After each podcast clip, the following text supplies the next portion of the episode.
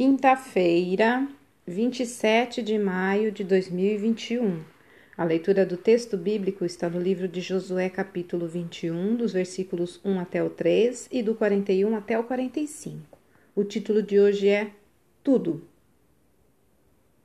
A Bíblia enumera as cidades de Canaã entregue às famílias dos levitas, os encarregados do templo.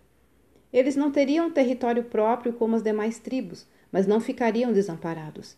Assim, confiando no que o Senhor lhes garantira, que teriam onde morar e pasto para seus animais, os líderes levitas cobram sua parte e os demais israelitas atendem à solicitação conforme Deus tinha mandado. Depois dessa distribuição para os levitas, a última etapa na divisão de Canaã, depois da conquista da terra, o escritor conclui que Deus de fato entregou a Israel todo o território que jurara dar. Essa entrega foi tão completa que puderam descansar da guerra, sem temer novos ataques dos vizinhos.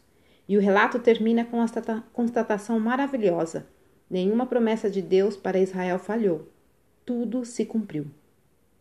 Esse texto revela muito sobre Deus. Ele tinha um plano, fez uma promessa, usou homens como Moisés para transmitir sua mensagem e conduzir o povo, orientou a partilha do território e assim concedeu terras para todos. Ainda providenciou paz e vitória sobre todos os inimigos. Enfim, cumpriu à risca tudo o que disse que faria. O Senhor não ilude com falsas promessas, como o ser humano tantas vezes faz. Deus é poderoso e tem planos para seu povo. É dono de tudo e sustenta seus filhos. É justo e digno em tudo o que faz. É bom e não deixa de cumprir nada, nadinha mesmo, do que se compromete a fazer. Esse é Deus. Quanta diferença há entre promessas de Deus e as humanas. Ele não falha, nas pessoas sim. Ele cumpre tudo, nós não. Não dá para esperar que as pessoas sempre espelhem este comportamento.